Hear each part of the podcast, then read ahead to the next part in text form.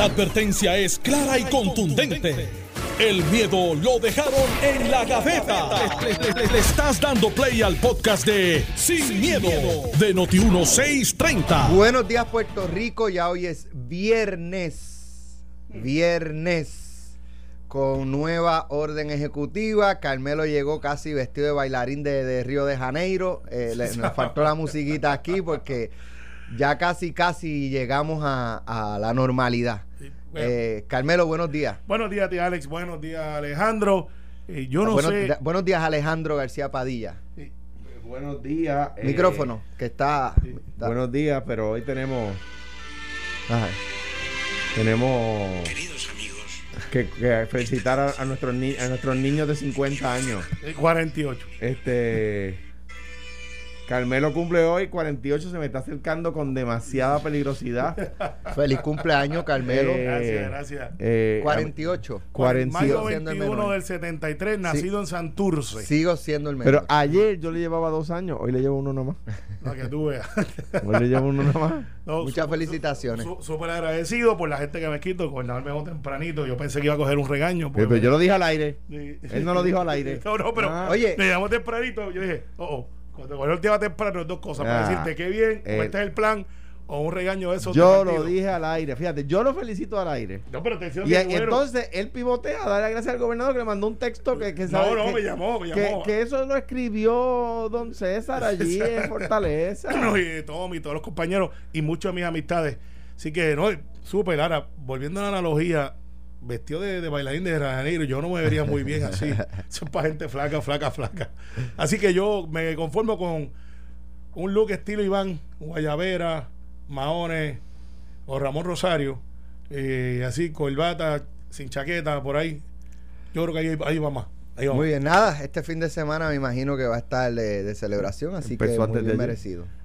Eh, La adelanté porque pues hoy vienen 57, pre- eh, 70 entre presidentes de Senado y Cámara estatales que invitan. todos amigos tuyos. Eh, bueno, por lo menos aceptaron todos. mi invitación cuando estaban buscando un sitio para donde ir. Van a estar en un lugar de la isla y van a tener, est- y hay alrededor de 60 líderes más de todos los estados de NCSL, donde yo soy parte del comité ejecutivo y en mi cumpleaños, pues lo voy a pasar con ellos allí atendiendo asuntos. Van a estar en Capitolio, va a haber este el lunes. Es una cosa bien chévere porque pues ellos, muchos no han venido a Puerto Rico, es la primera vez que llegaron y he recibido mensajes de texto de ellos diciendo, wow, this is great, esto está brutal, Puerto Rico está bello. Eh, porque a veces nosotros pensamos que vivimos aquí y no lo apreciamos. Y muchos de ellos que son gente bien ocupada, han viajado al mundo, son presidentes de Senado y Cámara de todos los estados. Viene el de Hawái está aquí, que nunca había venido, y me dice, wow, ustedes se parecen tanto a nosotros. Sí. Eh, Sí, idéntico. No, para efectos de, de la flora, la fauna y las Idéntico. cosas. Pues donde están ellos se parece un poco a Hawái. Para donde están ellos. Sí. Bueno, sí, pues- no están en San Juan. Es lo que... ah, bueno, donde están quedándose. tú. No están quedándose. Se parece un poquito a Hawái. Qué bueno. Nada, que la pasen bien este y que y que conozcan para eventual eh, cosas positivas para la isla. amigos. Mira, oye, nueva orden ejecutiva dentro de lo que más se destaca eh, es la eliminación del toque de queda. Yo creo que al principio para el toque de queda de madrugada. Eh, yo creo que en un principio para enviar un mensaje contundente de cuán serio era, este, cool, pero yo después de no sé seis meses lo veía como que eh, un poco innecesario en el sentido de que yo no creo que, que hayan este grandes aglomeramientos, tantísima gente en la calle que está quizás fin de semana, Sí. eh, pero un lunes a jueves, no sé. Eh, pero anyway, se elimina el toque de queda. Se abren eh, lo- a- los eventos de entretenimiento en espacios cerrados con una capacidad hasta 30%. No estoy claro en espacios abiertos si es más o si sigue siendo también un 30%, como en No el lo sé. anfiteatro, como en el, en el Irán Bison. Yo creo que después que haya distanciamiento social, como es al exterior, me imagino que sería como un, dependiendo del lugar, un anfi, pues, pues en vez de hacerte 2.000, Pero- sean 1.000. Pero hay que ver. Hay Sí, que ver qué pues- dice la orden. Sí, sí, ese especular. detalle no, no lo tengo. En las playas, eh, tengo entendido, ya se puede llevar más, este... Yo creo que nunca dejaron. Pero este, eh, eh, eh, en lo de la playa es como que, ok, ustedes ganan. Sí, exacto, ya, ya, lo sabíamos, ya lo sabíamos. Ya a Germato no tienes que llevar la bolsita de cartón reciclable, no tienes que llevarle el cooler de café al mediodía. A grandes rasgos. De hecho, hoy ya. Me doy, me doy, me doy. Hoy me doy por vencido, ustedes ganan. en el caso de las hospitalizaciones, ya hoy bajó de las 200. Está, creo que era unos seis pico. Qué bueno. Eh, y ojalá que siga así. Ciertamente esto, aparte de que la, eh, eh, ¿verdad? Porque cuando, la, cuando se dispara y responsabilizamos a la ciudadanía de los irresponsables, cuando baja también tenemos que reconocer o deberíamos reconocer que la ciudadanía aportó a esa reducción. yo creo que, el pico que vimos fue el del Día de las Madres, el del Weekend de las Madres.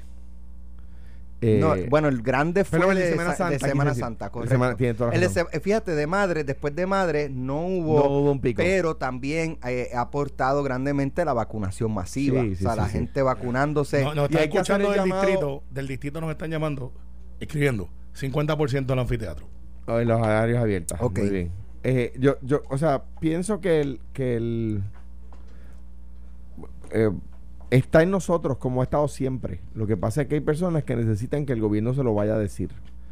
Está en nosotros como, como he dicho siempre. Eh, eh, en mi núcleo familiar vamos a tener las mismas precauciones que hemos tenido hasta ahora. Eh, y, pues obviamente uno pues, puede participar más, quizás pues si hay un concierto pues uno va. y esas cosas, pero pero de nuevo, con las restricciones que, que pone el gobierno, hay personas que aun cuando el gobierno le dice las cosas, no, no toman conciencia como lo que vimos en Semana Santa, eh, pues eso haría que suban los números y que volvamos para atrás. Si eso sucede, y yo pues lo tengo que decir como lo veo, no es culpa del gobierno, es culpa de los que, de los que se descontrolan, a raíz de cuyas acciones el gobierno tiene que reaccionar. ¿Ves? Eh, me parece que el gobierno cuando le tocó ser proactivo, allá cuando la, la gobernadora Wanda Vázquez a principios del año pasado, fue proactivo, el toque de queda funcionó, todo ese tipo de cosas, el toque de queda aquel eh, absoluto, casi absoluto, funcionó. Me parece que el, que el anuncio que hace el gobernador ayer, eh, eh, pues me parece que generalmente, que como regla general, ha sido aceptado con agrado. Mi única preocupación, ¿verdad? Y es el siguiente, que se anuncia un jueves para que sea efectivo el lunes. Entonces ya yo tengo clientes de mi oficina llamando si, si, si este fin de semana pueden abrir más tiempo, etcétera. Y hay que decirle, no, mira, no, es efectivo el lunes, lean bien, lean la noticia hasta el final, lean la orden ejecutiva hasta el final. Un, un dato que tengo que señalar. Cuando el gobernador elimina la restricción del toque de queda y en un municipio hay una, un código de orden público que impone un cierre de negocio a X hora, eso sigue en vigor. Correcto. Si una cosa no tiene que ver con la otra. Tiene que ver con la otra. Si el gobernador dice, que ahora pueden abrir 24 horas si quieren. Toque de queda es que usted no puede estar en la, calle. Ahora usted puede estar en la calle a la una de la mañana, pero si el municipio tiene una ordenanza municipal que los negocios cierran a las 12, pues usted no puede estar en un negocio a la una. y el negocio no puede estar abierto, exactamente. Exactamente. O sea, que la gente no se confunda. Eh, estuvo muy bien explicado, no estoy lanzando una crítica, estoy diciendo solamente para llamar la atención porque ya algunas personas me han llamado y me han dicho, bueno, y, los códigos de orden público siguen en vigor como, como estaban antes de la pandemia. Mira, eh, mucha gente dice que ha cambiado. Pues depende de lo que usted hacía. Si usted era una persona que antes, antes había gente haciendo lo que le daba la gana en contra de lo que el gobierno decía y ahora la gente va a decir no hacer lo que le da la gana con la exacto eso por, ahí que iba por ahí que iba. Sabe que yo creo que nosotros ya estamos en esta orden ejecutiva eh, nueva que comienza en varios días hace más de tres semanas. Sí, sí, yo creo que estábamos ahí ya. Y, y viendo eso y observando y con las preocupaciones de los científicos que son justas y razonables eh, pues hemos visto que la ciudadanía, por razones diversas o porque ya eh, el ritmo de contagio fue tanto que tenemos ya inmunidad de rebaño, no por vacunación, sino por eh, vacunación, infección, slash, anticuerpo y, obviamente la capacidad, porque póngase a pensar usted y yo, cuando, empezamos en esto nos lavamos las manos cada 15 segundos. ¿sabe? Parecíamos ya este pasitas en las manos de, de tanto alcohol que nos metíamos.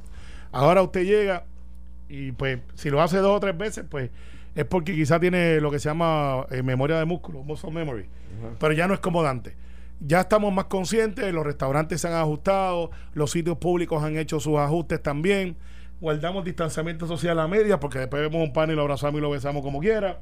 Eh, pero, pero estamos mucho más conscientes eh, y conocemos mucho más del virus también. Antes estábamos como que a ciegas. O sea, ya sabemos más o menos cómo es la cosa y qué tenemos que hacer. Así que yo creo que el gobernador lo que está planteando es uno de los retos que tiene para mover la economía, que se está moviendo de una manera acelerada, pero sabemos que es una burbuja, es tratar de llevarlo a lo más normal posible. ¿Por qué? Porque dentro de uno o dos meses, Alex, ahora tenemos que empezar a practicar lo que va a ser nuestra vida normal. Mucha gente dice, bueno, CDC dice que no hay que usar mascarilla, en Puerto Rico siguen diciendo que hay que usar mascarilla. Pues yo creo que en las próximas dos o tres órdenes quizás veamos no hay que usar mascarilla. Pero entonces vienen las demás complicaciones. Y, es que tenemos que prepararnos para ese nuevo normal. En septiembre, cuando se acaben las ayudas, eh, de además del desempleo, de los 500 dólares semanales que está recibiendo, quizás usted que me está escuchando, que son 2.000, que eso es el equivalente quizás a 2.900 dólares, y usted tenga que buscar trabajo, ir a salir a buscar trabajo. Aunque yo sé de, de gente que conozco que me dicen, no, porque yo no me ganaba eso estas vacaciones me duran hasta diciembre. En enero voy a buscar trabajo, cuando venga el season otra vez. Sabemos que va a haber un embudo, porque va a haber trabajo, pero no va a haber trabajo ilimitado. Y quizás no va a estar el que usted quiera. Mi apuesta es que en julio eh, esta orden nueva, que es la que se va a mover yo creo que por verano y, quizás un poco más flexible para julio, pues estamos en mayo, lo que va a hacer es que va a decir, ok, ya estamos nuevo normal, todo el mundo trabajar, distanciamiento, el virus está ahí, no se va a ir, lo sabemos, vamos a tener que vacunarnos una o dos veces al año, no sabemos todavía, eso no está muy claro, cuánto es que dura la defensa real. Eh, todo el mundo business as usual. Vamos para adelante. Y pues tú no puedes tener tantas restricciones con gente buscando trabajo, eh, restaurantes cerrando, aunque yo creo que no están cerrando por falta de dinero, sino que por falta de personal. Correcto. Eh, y esa cosa se tiene que dar en un ambiente que aunque está escondido en la parte de atrás de nosotros, está ahí. El choli, el choli no significa que va a haber un concierto, es que estamos ya retomando la normalidad. Casualmente, la bandera de abrir los, los, conciertos fue Gilbertito, ¿te acuerdas? Que fue el que pidió. En la Florida. ah, bueno, pero él estuvo en la Florida, hizo conciertos en la Florida. Irónicamente, quien va a abrir el Choli es Gilbertito. Un excelente show, calidad mundial. Después vendrán los reggaetoneros, después vendrán otra gente. ¿Cuánta gente en el Choli son 30%? Mira, son como 7 mil o 4, 5 mil, no sé. Eh, yo creo que hace 13 mil y pico cuando está en versión Sí, este, anoche nos decía la del distrito que eran como 3 a 4 mil personas. Pues yo he ido a muchas actividades en el, Choli que hay más o menos eso. Sí. La versión chiquita. Ah, sí, exacto. La versión, la versión teatro. La versión teatro. Que es buena. Es buena. Lo único que ahora va a estar abierto todo el mundo. Eh, pues qué bien. Al final del día, eh, yo creo que ya estamos viendo, no la luz al final del túnel, ya estamos tocando el final del túnel. Y, yo creo que bueno, él lo sabe. Sabe que tenemos un reto bien brutal de cómo regresamos a la economía. 100, 200 mil personas que están ahora diciendo, estoy bien, puedo trabajar, pero estoy bien. Y que ya tienen que empezar a mover fuera de sus casas, el gobierno tiene que trabajar. Y ya yo creo, Alex, en resumidas cuentas, que lo que anunció el gobernador era lo que estábamos haciendo hace tres semanas. De verdad lo siento así. los chinchorros siguen cerrados. Y eso me llamó un poco la atención.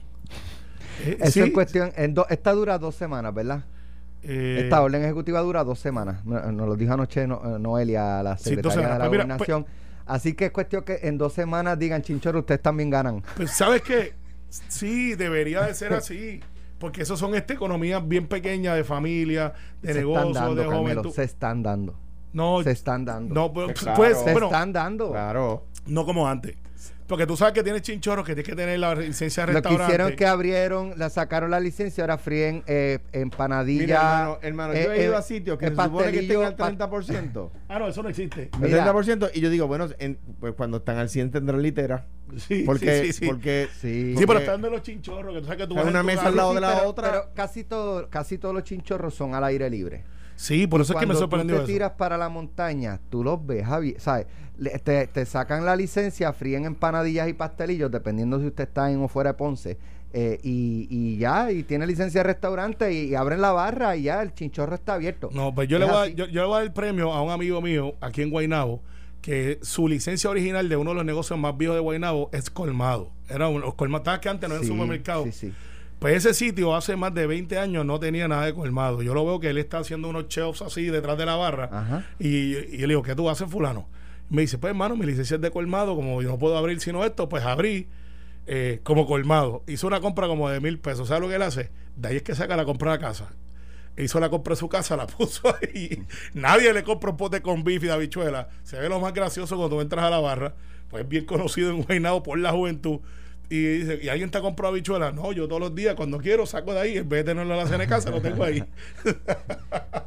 y llevo cinco meses operando en Leiva de güey. ya lo sabe No, no, no. Y, Guaynabo. y el amigo, al amigo de Carmelo, Carmelo no es chota, pero es que él habla muy, muy alto. No dije el nombre, no dije el nombre. de voz es el Eh, problema. No dije el nombre, pero es que me no es estuvo, chota. me, me estuvo bien gracioso de que eh, eh, era un colmado hace 70 años Sí, atrás. sí, sí. En, en Jayuya hay uno así que. Mira, era un colmado- es un colmado de hace antes la 70 pandemia era colmado y entonces fue abriendo restaurancitos. Un y- colmado de hace 70 años que ahora es, que, que, que antes era colmado, que ahora no es mil- colmado. como mil en Sí, sí, Guaynabo, sí, ¿no? solamente seguro. hay tres familias así. Ay, Ay, Dios Dios mío, ya. Vámonos a la pausa. Esa es una trivia de guaynabeño. Eso es una trivia de guaynabeño. Hay Mira, solamente mira, tres negocios cerra- cerra- en Guaynabo. Mira, Nelson, llévatelo, llévatelo. Estás escuchando el podcast de Sin, miedo, de Noti1630. Bueno, ya estamos de regreso aquí en Sin Miedo en Noti 630. Carmelo Ríos, Alejandro García Padilla. que fue a Eh, buscar el embeleco del Estado Libre Asociado y si él no está de acuerdo con lo que estoy diciendo, no que lo diga ahora. cosas que, que en, en su ausencia. El Estado Libre Asociado es un embeleco, es un embeleco, es un embeleco, es un embeleco. ¿Ves? Está desquitándose de... de- Es un embeleco. Mira. No existe, no lo puedes Oye, tocar. eh, nombramiento de una, una de las personas que tiene informe negativo, las funcionarias o designadas por el gobernador que tiene informe negativo para, para ser colgada, es la de la de secretaria de la familia. Te defendí mientras estabas afuera. Siempre, siempre. Yo Te de, defendí. a ustedes, a ustedes dos, tuvo- yo, yo me atrevo. Tuvo, un minuto diciendo que Lela era un embeleco. Tú sabes que un yo. minuto ahí, tú, me conoces, tú sabes, no, no, era un no. embeleco, él era- y siguió, se quedó pegado. Pues, ¿qué, qué te puedo yo decir? Y Ya, después dice que te defendió. Y, eh, me dijo, me dijo, me- es verdad que dijo, que me dijeron que dice, eso es, él era de, que, que estaba diciendo de él era eso, mientras decía, igual que los cabilderos de la No, no, no que. Mira, pues la secretaria de la familia, eh, según reveló el senador William Villafañe, tiene los votos para, tiene 14 votos para ser confirmada, según la nota periodística, eh, incluyendo Partido Independentista Puertorriqueño, Movimiento Victoria Ciudadana, toda la delegación del PNP. Eh, no sé si hay algún popular, eh, pero tiene los Debe de votos. haberlo, debe de haberlo. Hay un informe negativo eh, de, la, com- de la comisión eh, y entonces el senador está eh, eh, pidiendo, solicitando como que se le... eh, ¿Cómo es? La jurisdicción que tiene la comisión, que se baje ya el nombramiento y se vote. Mira, Si la, este, si la comisión no lo, va- no lo quiere bajar porque tiene los votos y la intención es colgarla, pues que se baje por descargue ya y, y se vote. A ver si tiene los votos o no. Pues mira, Está pidiendo eh, el senador Villafañe. Sí, porque recuerda que en el Senado eh, William y Matías son los únicos dos representantes que tiene la comisión. Pues sabes que esto es un Senado atípico, pues y tiene representación de todas las delegaciones. No, y Tommy, Eh, ah, y Tommy, por ser, haber sido este, por, por, no, por ser portavoz por ser el portavoz, es miembro de todas las de comisiones. todas las comisiones. Antes el portavoz alterno podía ser, eh, pues por eso es que yo no soy, porque pues era un Senado más pequeño en sentido de representación. Ahora pues todos los partidos tienen portavoces, por lo tanto la comisión tiene como 15, eh, eh, como, como 15, 15 miembros versus cuando antes tenían 12, 9, así por estilo. ¿Qué pasa? Tú rindes un informe. Este informe tú lo recoges la firma, que es lo que le dicen el referéndum, y tú votas en ese referéndum. Una vez tú votas en ese referéndum, el referéndum, y aquí está la confusión de muchos, tú rindes un informe positivo o negativo. Tú votas por el informe, no votas por el nominado. Y eso soy una confusión porque hay gente que decía, ok, pero le están votando en contra a la secretaria, en el caso de la familia. No. Le están votando en contra al informe negativo de la secretaria. O sea que lo que les están votando en contra al informe negativo de la secretaria están a favor de la secretaria. Exacto. Y eso hubo una confusión al principio de cómo es que el PNP le estaba votando en contra a la misma nominada del gobernador. No, no, le están votando el informe. ¿Qué pasa? Ese informe eh, puede ser empate, los abstenidos, esto es otra controversia que se dio. Los abstenidos no cuentan. Si tú te abstienes de votar, cosa que puedes hacer, eh, porque tienes un conflicto, porque X, Y, Z, derecho tienes, no cuenta. Y había gente que estaba contando los abstenidos como si fuera un voto en contra. Ah, votaron nueve, de los cuales cinco no votaron a favor. Sí, sí, pero ¿cuántos has tenido? Ah, hay uno. Ah, pues está empate. Porque ese abstenido no cuenta ni por un lado ni para el otro. Pues entonces ahora lo que está pasando es lo siguiente. Cuando tú pasas el review, que eso pasa mucho, los senadores hablan unos con otros y le dicen, ¿cómo tú estás en este hecho? Pues es Villafañe, Tommy, Matías y otro grupo de compañeros y compañeras hemos estado hablando y nos dimos cuenta que hay 14 votos para ella. O sea que ella sería confirmada si se bajara hoy al hemiciclo sin contar con los votos de la delegación del Partido Popular, donde yo creo, por las conversaciones informales que hemos tenido, que pueden haber 5 o 6 más al menos. O sea que tendría 19. Pero esto se pone aún mejor. Si son 27 senadores, tú no necesitas 14. Vamos a poner que Alex Delgado, eh, Alejandro García Padilla no están en el hemiciclo en ese momento, por las razones que sean. Hay, hay 25. Hay 25. Pues tú sales eh, confirmado con la mayoría de los presentes. Ah, tú quieres irte a la segura 100%, pues necesitas 14. Pero ha habido nombramientos, sobre todo cuando no son de tanta envergadura, Alex, que a veces se confirman con siete senadores en sala. Cuando son este juntas eh, estas cosas, pues hay siete. ¿Quién se opone? ¿Quién está para el pa? Y con siete senadores a favor, cero en contra, se aprueban. ¿Qué va a pasar hoy? Eh, ayer hubo un percance personal del presidente del Senado y obviamente todos los portavoces nos pusieron de acuerdo. Y caramba, somos seres humanos, las cosas pasan y se suspendió la sesión no porque había un caos para efectos de nombramiento. Eso sería injusto, sería politiquero. Eso no fue lo que pasó. José Luis tuvo una situación personal, se habló y todos allí, aunque no lo crean, la inmensa mayoría nos llevamos muy bien y nos respetamos unos a otros, aunque tengamos las diferencias que tenemos que están estipuladas. Y se puso para hoy a las 12. Hoy a las 12, José Luis puede hacer varias cosas. O se trae la moción de descargue, que es para decir, bájame los nombramientos, lo cual entonces José Luis puede hacer una de dos cosas. La aprueba o la desaprueba. Y puede ser que diga, ah, sí, ustedes quieren que yo baje por descargue el de la familia, que aparentemente, estoy seguro, no aparentemente, estoy seguro que tiene los votos, pues bájame ese. Boom, se bajó, se aprobó. José Luis puede descargar los demás también. Y decir, vamos a bajar los otros también. Bájame el de bombero, bájame el de educación, o puede hacer otra cosa, que yo creo que es lo correcto.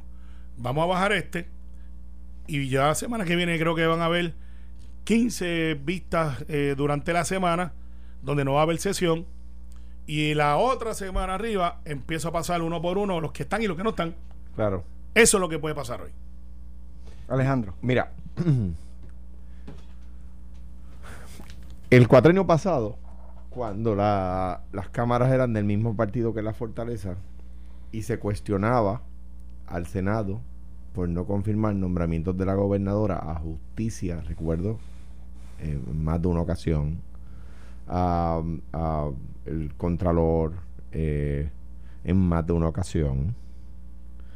Eh, yo decía aquí, ese es el proceso y el proceso está diseñado para que el poder nos recaiga exclusivamente en el Ejecutivo. Y defendía yo al Senado, que era PNP que era PNP, estuviera yo a favor o en contra del nominado o la nominada en aquella ocasión, pensando yo en aquella ocasión si era bueno o era malo. Decía, el proceso está diseñado para que el Ejecutivo no tenga el 100% del poder. El poder se diluye. Se lo inventó Montesquieu en, en, en Francia, Madison lo perfecciona en los Estados Unidos, eh, creando eh, un, eh, Montesquieu inventa la separación de poderes, Madison crea, el sistema de fenos y contrapesos o propone de pesos y contrapesos de, de la constitución americana. Uno de esos sistemas de pesos y contrapesos es que el gobernador nombra, pero el Senado confirma, ¿verdad? Ese es el, ese es el sistema ¿Nos puede, no, no, ¿Estamos obligados a que nos guste? No. Pero como decía Winston Churchill, nuestro sistema es el peor a excepción de todos los demás. lo que quiere decir es, mire, el, el, sistema está diseñado para esto. Para que cuando el senador no está de acuerdo, el senador dice al gobernador que no. Por la, o a la gobernadora, por la razón que el Senado entienda el tema, una vez el, Senado en, en comisión dice que no, como dice Calmero, solamente subrayo, que en comisión sí tiene que tener mayoría de, de todos los miembros de la comisión, no de los presentes, no de los que votaron en el referéndum de la comisión. Ahí sí, o sea, si la comisión tiene 16 miembros, eh, o sea, 15 miembros, perdón, como creo que es el caso, 15 miembros necesita 8 votos. No, pueden, no, no es la mayoría de los que fueron a votar. Son 8 votos. En el floor, en el hemiciclo del Senado, necesita la mayoría de los presentes. El informe, el hemiciclo puede rechazarlo o no. El, el- el- presidente del Senado puede bajar el descargue. Por lo tanto, si, si el presidente del Senado decide, mire, pues no hay problema, vamos a llevarlo a votación y que vote el Pleno. Y se vota sin la consideración del informe. Pudiera pasar, es un descargue, lo que está es al nominado, no al informe. no al informe. Pero, y pueden pasar otras cosas también, pero casi nunca Hay, pasa. hay más opciones. Hay más hay opciones. Hay más opciones. Pero la, la típica es que se baje por descargue.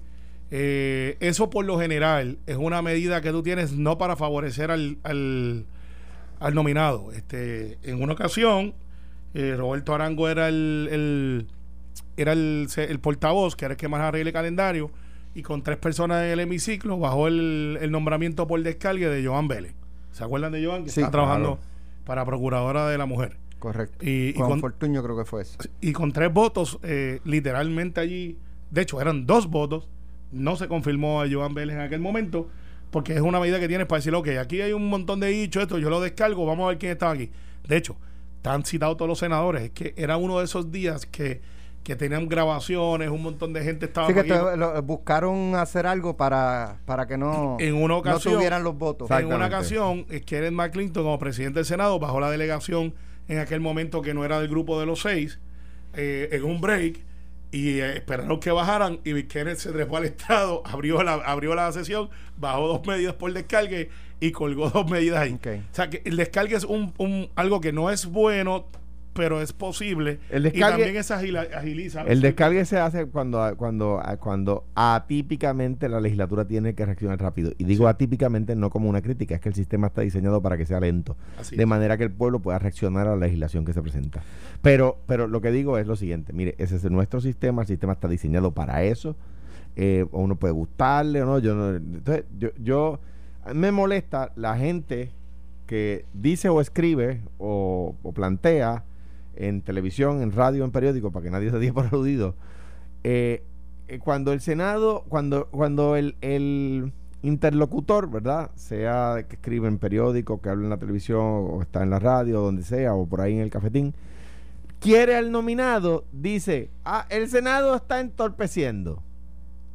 Eso es cuando quieren al nominado. Cuando no quieren al nominado, el, la el mismo ser humano dice, el Senado debe ejercer su deber de evaluarlo y si no le gusta rechazarlo. Espera un momentito, lo que pasa es que uno, el país tiene mala memoria, pero no tan mala memoria como para que el mismo co- co- columnista, panelista, co- co- comentarista, como uno lo quiera llamar, diga a veces el Senado está entorpeciendo y otras veces diga el Senado debería ejercer con más cuidado su deber de, fisca- de, de confirmación, bla, bla, bla, bla. Eso de- eh, eh, evalúan y tiran la vara dependiendo si les gusta el nominado o si no les gusta el nominado. No, mire, el Senado, el, el gobernador tiene que ejercer su deber de nominar con el mayor, con la mayor prudencia siempre, y el Senado tiene que ejercer su deber de confirmar o rechaz- rechazar con la mayor prudencia siempre. El, el problema, ¿quién? Y aquí hay que lanzar la crítica. ¿Quién estableció la pauta negativa? La Asamblea Legislativa hace décadas. Que si el gobernador es de su partido, pasa sin problema, y si el gobernador no es de su partido, no pasa sin problema. ahí, eh, eh, Ah, eh, es más complicado. es más complicado. Con la de- debo hacer dos excepciones honrosas. El gobernador Ferré con el presidente del Senado y el senador Hernández Colón. El gobernador Romero con el presidente del Senado Hernández Agosto.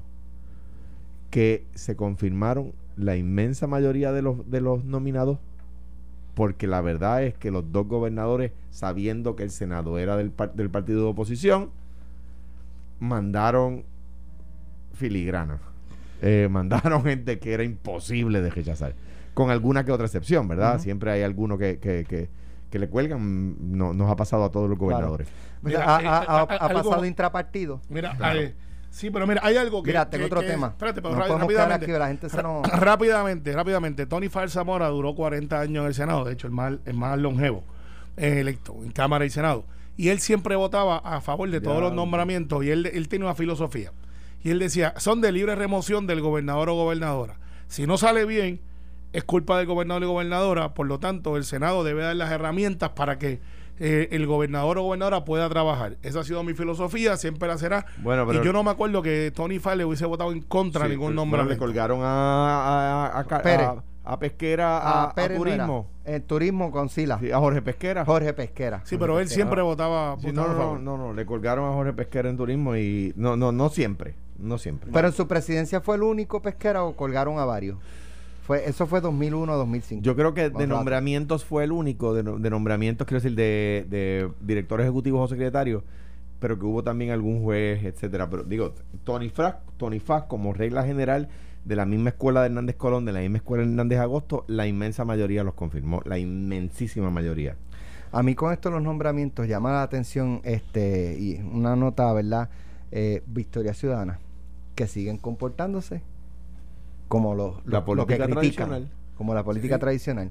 Eh, ahora eh, Ana Irma Rivera Lacén, la senadora, está levantando que, que la secretaria designada de corrección, que tuvo, tiene ahí viva una demanda por discrimen político. Yo no sé si es que ella discriminó eh, No, según la que- demanda es que o es que está incluida en la demanda porque estar era la de recursos humanos. Tiene que estar incluida porque era recursos humanos. por eso, no puedes pero no es que ella era la que discriminaba. No lo es. Pues Y- entonces eh, ella está muy alarmada por eso, pero por la demanda de discrimen por xenofobia de su candidata a la No gobernación, no se mostró tan indignada. De hecho, Ahí no fue hablaron. más sumisa. no hablaron, ¿te pero para que tú veas cómo lo- los que dicen ser distintos se comportan igual. Si es, si es uno mío, tengo que defenderlo, bajar la cabeza. Si es otro, lo señalo. Lo que hay que entender es que, de nuevo, sí es verdad, la, el, el país a la hora de, de participar en elecciones tiene, tiene memoria, tiene una Corta. memoria corta, pero no tan corta. Eso o fue los otros días. Tú sabes eso. exacto. Mira, la directora ejecutiva de la Junta de Supervisión Fiscal, Natalia Yaresco, expresó ayer que el organismo está dispuesto a llegar a un acuerdo con la legislatura y el gobernador Pedro Pierluisi en torno al presupuesto, mientras rechazó que el programa de ingresos y gastos con cargo al Fondo General esté marcado por la austeridad. En una sesión con periodistas para ofrecer detalles del presupuesto enviado a la legislatura el pasado 10 de mayo, Yaresco sostuvo que la propuesta pre- presupuestaria que hizo el ente fiscal contempló la realidad política federal en lo que atañe a Medicaid, pero también el hecho de que Puerto Rico recibirá una cantidad importante de fondos como resultado del plan de rescate por COVID. Acto seguido, Yaresco anticipó que el presupuesto que se aprobaría de cara al nuevo año fiscal recibiría enmiendas posteriores. Esto en el caso de que el gobierno federal asigne fondos para financiar la reforma de salud y de que la jueza de Distrito Federal, Laura Taylor Swain, confirme el plan de ajuste fiscal, el plan de ajuste, debo decir, del gobierno central bajo el título 3 de promesa. Siempre doy la bienvenida y estoy muy interesada en conseguir un acuerdo que sea consistente con el plan fiscal y trabajaremos todos los días con la legislatura, con el gobernador para lograrlo. Entendemos que podrá haber cambios y siempre que esos cambios no impacten significativamente de manera material el plan fiscal certificado, lo consideraremos todo.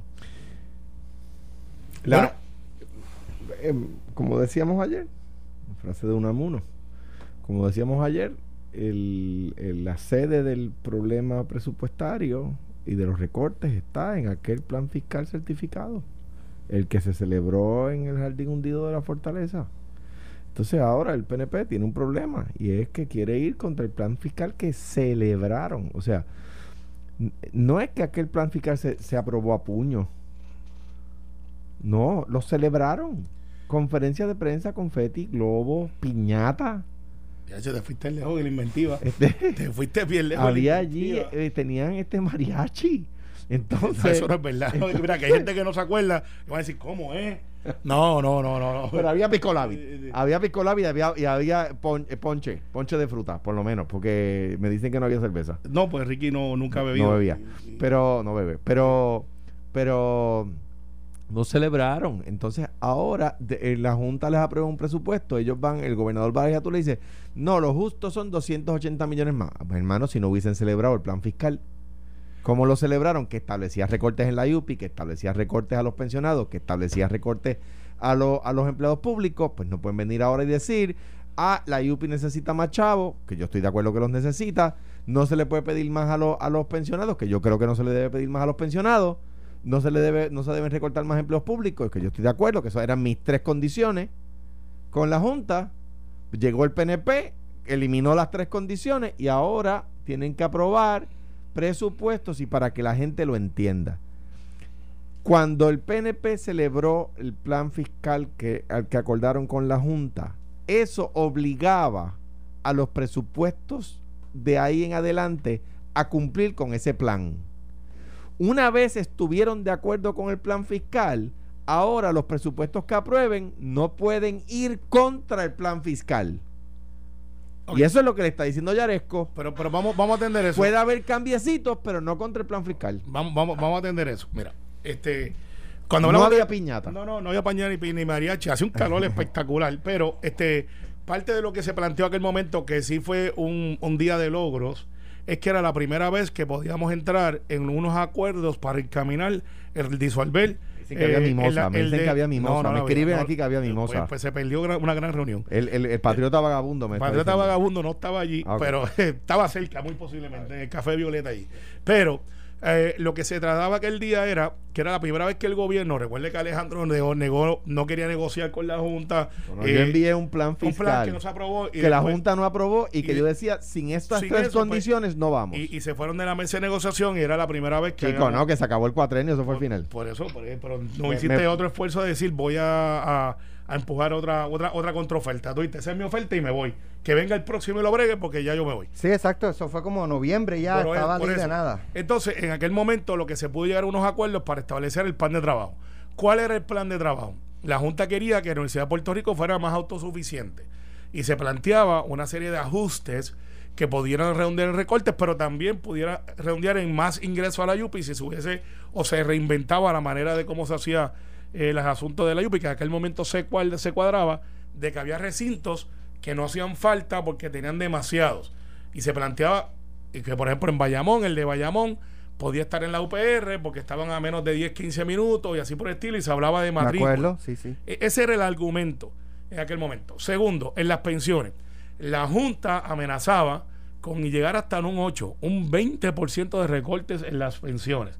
En aquel momento me acuerdo que el juez Fabre, que después, eh, que fue uno de los que representó, eh, ya iba, había iniciado unas conversaciones para que fuera hasta un 8, siempre y cuando la- las pensiones no sobrepasaran, eh, o sea, estabas exento de recorte hasta 1.500 dólares de pensión, que en aquel momento se planteaba que era como un 70% de los pensionados, pero hay otro 25% de pensionados que podían ser un 8, y recuerdo que el alcalde de Bayamón, Ramón Luis, decía, si ese 8 eh, no es un 8, puede llegar hasta un 20.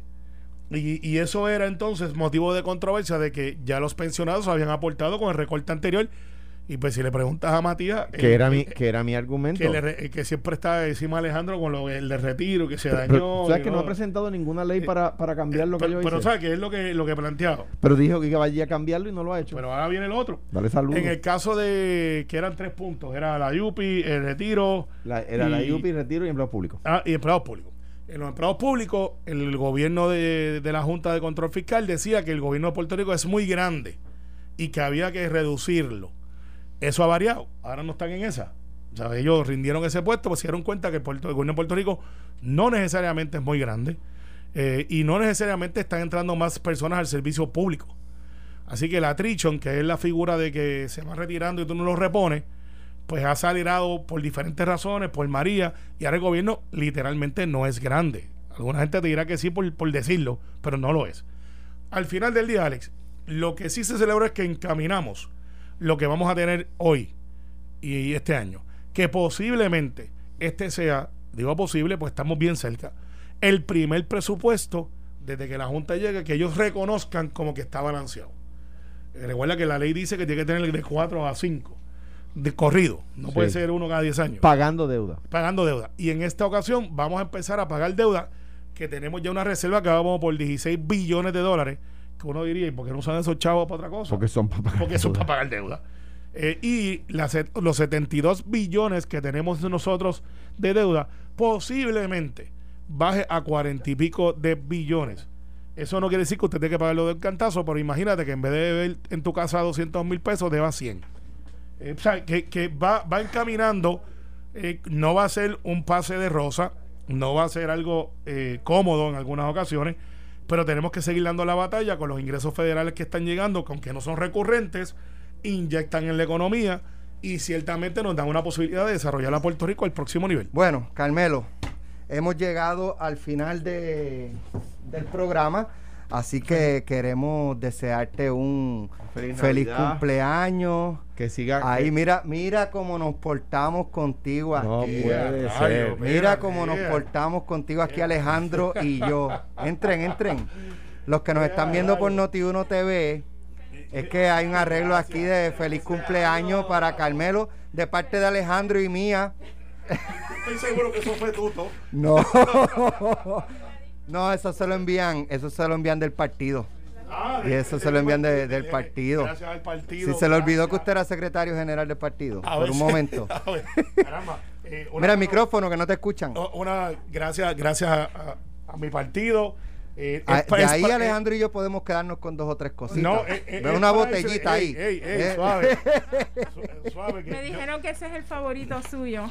Gracias, este, no vamos a dar la marca, pero sí, eh, eh, es cero carbohidratos. Pero ese es el mío también. Ese es el mío Oye, también. tú sabes lo que es priceless, que el Partido No Progresista me va a cambiar una canasta gracias a mi presidente y que me la entregue un ex gobernador del Partido Popular. Ah, papá, estás caliente. Yo tuve el fin de semana, no salgo a visitar eh, reuniones con líderes, o imagínate. De verdad que Y muchas el gracias. gobernador Pierluisi que no se entere. Sí, no, que la que- canasta que él envió se la dio, se la entregó a Alejandro. Para que tú veas el poder de convencimiento que tenemos. Muchas Carmelo, muchas bendiciones, Bueno, mucha salud. Muchas bendiciones. Así que tengas un excelente fin de semana y pues de toda, de todo, de parte de todo el mundo, pues muchas, muchas felicidades, bendiciones. Un abrazo y un beso. Feliz sí, cumpleaños. Carmelo. Gracias. Alejandro, nos vemos el lunes, si Dios quiere, y Carmelo también. El favor de Dios. Un excelente fin de semana. Feliz cumpleaños, Carmelo. Gracias. Esto fue, el podcast de Sin, miedo, de Noti1630. Dale play a tu podcast favorito a través de Apple Podcasts, Spotify, Google Podcasts, Stitcher y notiuno.com.